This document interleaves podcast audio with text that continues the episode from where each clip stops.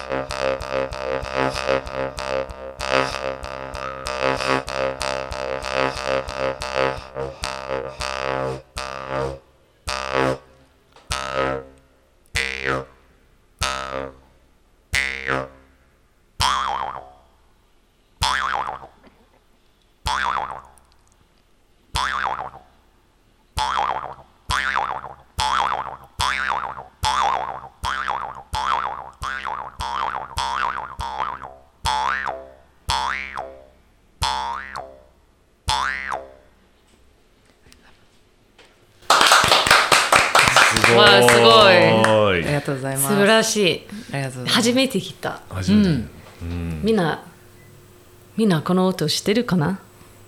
知らない？知らないと思う、何なんでしょうかっていうことも含めて、えー今日ははい。アイヌ語で母なる森を意味するハポネタイ代表の歌江さんをお招きしましたはい2009年にお母様と共に北海道の清水町でハポネ隊を構ええ現代を生きるアイヌの個人誌の再録とアイヌアートの展示やライブに取り組んでいますと。で先ほど演奏していただいたのは、はい。アイヌの抗菌楽器というムックリはい。の奏者のパフォーマーとしても活躍されていて、はい。国内外でアイヌ文化の伝統と伝承や交流を務めていて2014年にはドイツで、えーこう国際抗菌大会に参加されたり、アニメ「ゴールデンカムイ」でムックリのパートを担当されたりとはい。いうふうなこともされてらっしゃるはい。方ですと、えーそして梁山パークの会員でもいてくださっていて、アイヌのいろんなイベントをうちで企画してくださってはい。いますと。はい。じゃあ今日はよろしくおはい。願いいよろしたします。くお願いします。よよろろしくお願いします。あのさっきのムックリのはい。演奏なんですけど、はい。はいあれを黙ってこうやって聞いてるとここは巣鴨じゃなくて、北海道の奥深い森の中でなんか鹿や熊やリスが何か飛び跳ねたり遊んだりしているような風景が広がったんだけど、うんうん。あれはあのまあ曲というか、は一体な、何からはい。どんなものなんでしょうかとか、はい。そうですね。あのまずその楽器の名前は、えっと、改めてムックリと言います。で口にことと書いて抗菌なんですけれども抗菌は世界中にたくさんあるんですね。でアイヌは竹なんですけれども他の国は鉄でできていたりとか動物の骨でとかできていたりするんですけどアイヌは竹でできてます。でこの竹のムックリはえっ、とこうやっぱりその東京じゃないんじゃないかって思ったように、この自然の音自然のか風の音だったりその木が揺れてる音だったりとか川だったりとかその自然の音をあ音を表している楽器になるのできっとここは東京のコンクリートの 上じゃないって感じられたのはそういうことなのかなと思います。風はい。の音とか木の音うんとか、うん。川の音とか、うん。なるほど。うん。神羅万象うんがこの、うん。す何かささやき合ってるような、うん。うん、ささやき合ってる、なるほ私聞いてる時、あのネイティブアメリカンの,、あの throat singing をちょっと思い出して、うん。うん。歌いさんの,、あの喉が動いていて、あそうなんだ。それでなんか音が変わって、あのそのことちょっと思い出したけど、まあ似てる部ところがあるかもしれないと思ったけど、うんうん、そうですね。あのこの楽器は、えーとまあ、竹でできていてその弁を、えー口の中で弾くことで共鳴するんですね、うん。なので喉を開けたり閉めたり、うん。息吸ったり吐いたり、うん。舌を動かすことでさまざまな音が出るようになってます。はいはいはい。本当になんか体全身使ってますよね、うん。全身使ってます、うんうんなのでうん腹筋がうんつきますね、はいはいはい、疲れますよね。お疲れ様。ありがとうございました。はい。へえーでその僕さっき大さんのことをはい。まあちょっとありきたりなというはい。かプロフィールしかはい。なんか紹介できなかったけどはい。大さんが梁山パークに入ってきてくださったのが何年前でしたっけ、えっと、1年前です1年ぐらい前ですよね。はい。でそれはなんか梁山パークがやっぱりその成り立ちのところからマイノリティの人たちを応援しているとか、まあ、女性の起業家たちを応援しているとか、外国人の起業家たちを応援しているっていうところをすごく面白がってくださって。うんそれでぜひここに入りたいっていうふうにうんうん飛び込んできてくださったのがきっかけで、はい。で初めて会った時からなんかその1時間ぐらいなんか立ち話をしてしまったことがあったけど、その時にまあすごくえこんななんか心が綺麗な人がい 今の日本にいるんだみたいなことですごくびっくりしてでもまあなもう少しやっぱりその今、今日の聞いてる人たちにもうんうん。大さんってんどういうふうな思いでどういう人間なのかっていうことをちょっとまあかん、じ自己紹介がてら自分のやってる活動についてちょっと思いの丈をちょっと喋ってもらえたらいいなと思ったりするんですけど、でその後僕たちがまた質問させてもらったりとかします。はい、わかりました。ありがとうございます。えっと、まあ、私の自己紹介ですかね。えっと、私はそのアイヌなんですけれども、まあ、私の母がアイヌで、父が、まあアイ、アイヌから、えっと、日本の方を和人と呼ぶんですけれども。まあ私の父は和人です。で、その中で、えっと。私は生まれたのは帯広なんですけれども、すぐにもう関東に来てしまったので。北海道で育った記憶がないないです。そして自分がアイヌということを意識し始めたのは、まあ、小学生とかだったと思うんですけどそれはなぜかというとその自分がその学校に行くことでこうみんなと違うことが分かるんですよね。それはみんなからなぜ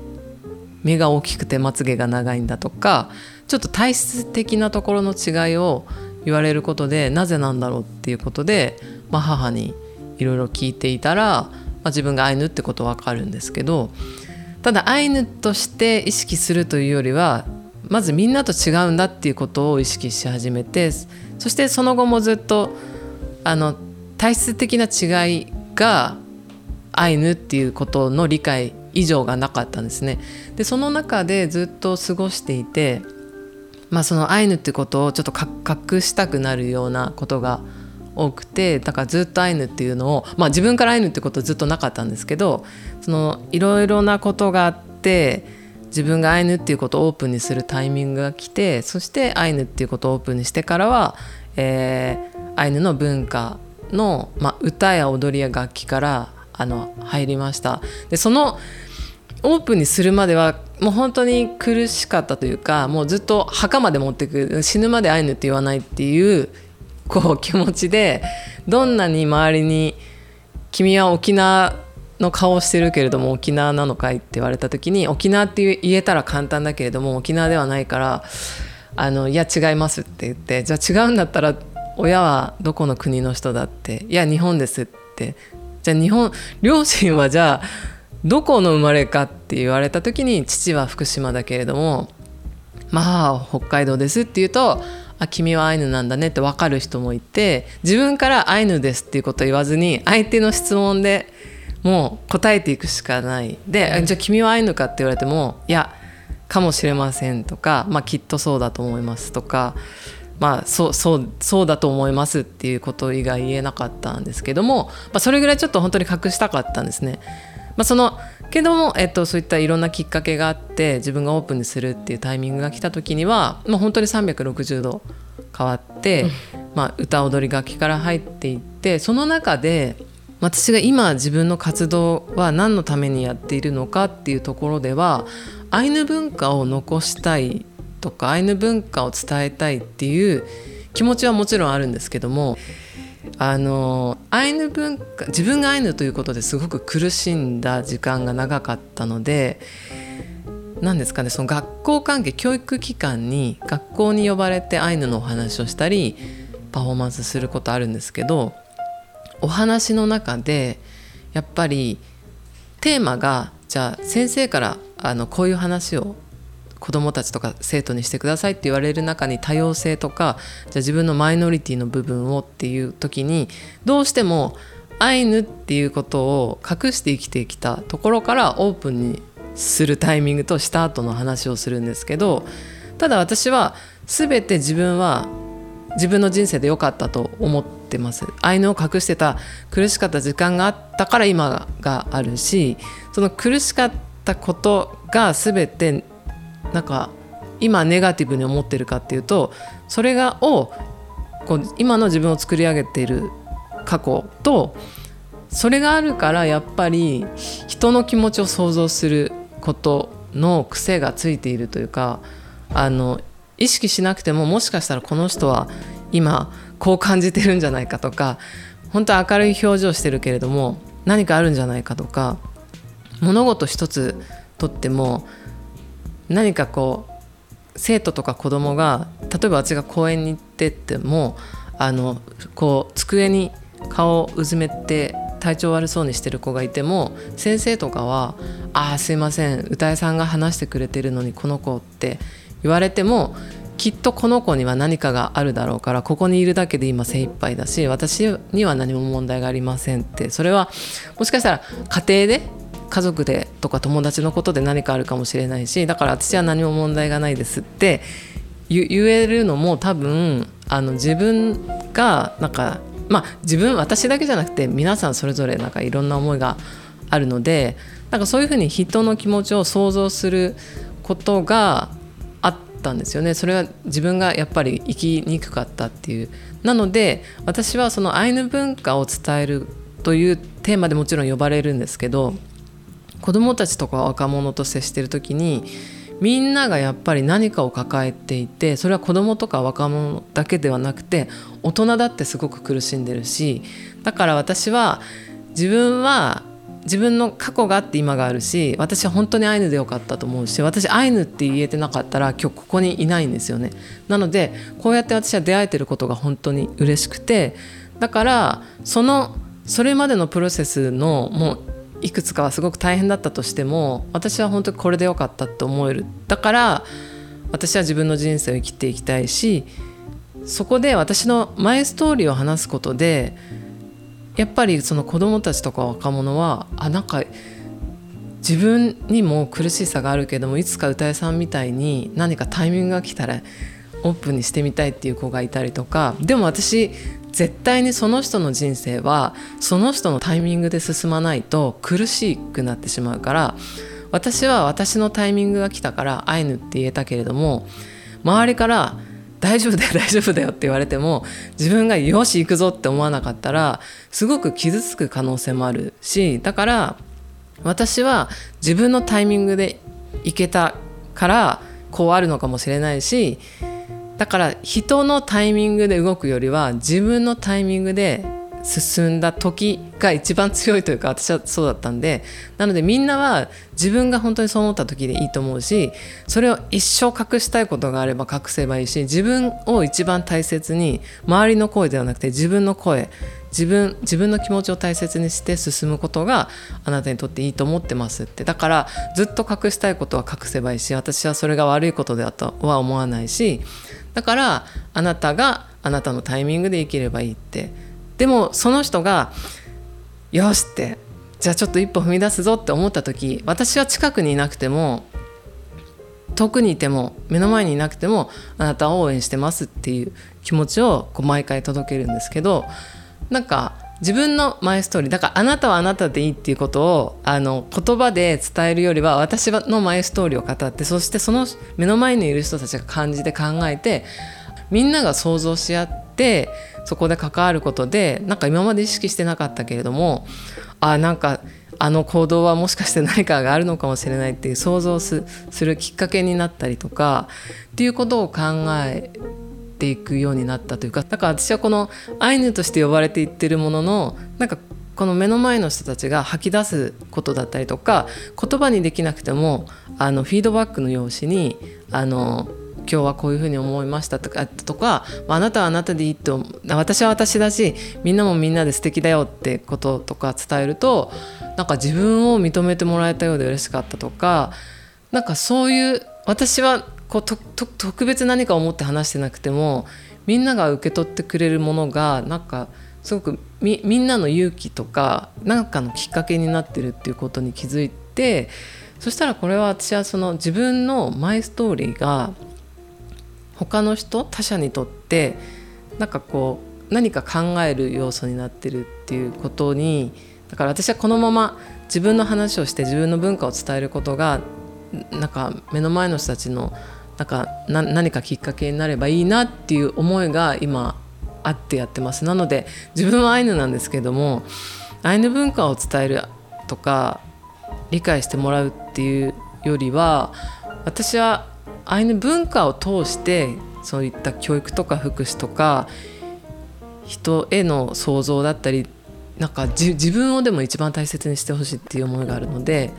なんか私の体験を話すそして一緒に感じるアイヌ文化って多くの人が知らないのでそのじゃあアイヌ語を使ったコミュニケーションをやりましょうって言った時にアイヌ語以外話しちゃダメですよってなってるんでこうなんかみんなが先生も生徒も知識がゼロベースで上司も部下もゼロベースだし親と子でもゼロベースだからみんながフラットでそこで参加してそしたら先生も生徒に怒られてたりとかして先生のせいで負けちゃったよとかなんかこう親子も普段は母親の方が、えっと、子供にああすればいいよこうすればいいよとかワークショップ参加してても今先生はこういうふうに言ってるんだよってアドバイスして結局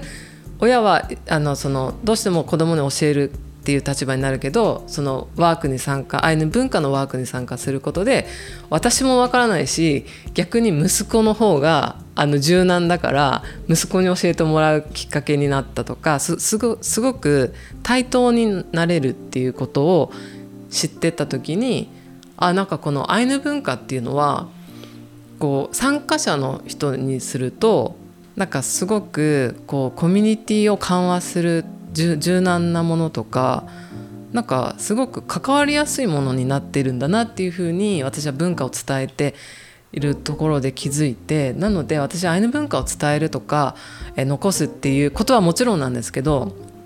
これをなんかコミュニティでで活用してもらえたらいいなって。なんかすごくギクシャクしてたりとか固まってるところをほぐすツールの一つとして私はあの活用してもらいたいというか私自身がそうやって活用しているところもあってなので私は今アイヌとしてそのアイヌ文化の、まあ、パフォーマンスとかワークショップの講師ってやってますけど私はそれが楽しいというかみんなが例えば楽器さっき弾いて初めて聴きましたって感動してくれてることが嬉しかったり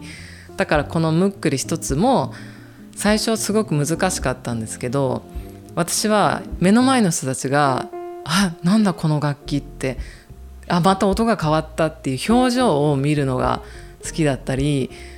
だからなんかアイヌ文自分がアイヌだからアイヌの文化を学ぶではなくてこれをやると目の前の人が喜ぶぞとかこれをやると面白い反応してくれるぞってなんか目の前の人を喜ばしたいっていう気持ちだけでやってるんですよね。なので自分がアイヌっていう意識がないんですけどなんかアイヌっていう血が入ってるっていうのは理解してますけどあの自分の過去は辛かったものでもやっぱりアイヌでラッキーだなと思うのはこうやって人との出会いがあったり自分のその学んだ文化を伝えることで楽しんでもらえるっていうのが嬉しくてやってるっていうのが一番ありますね。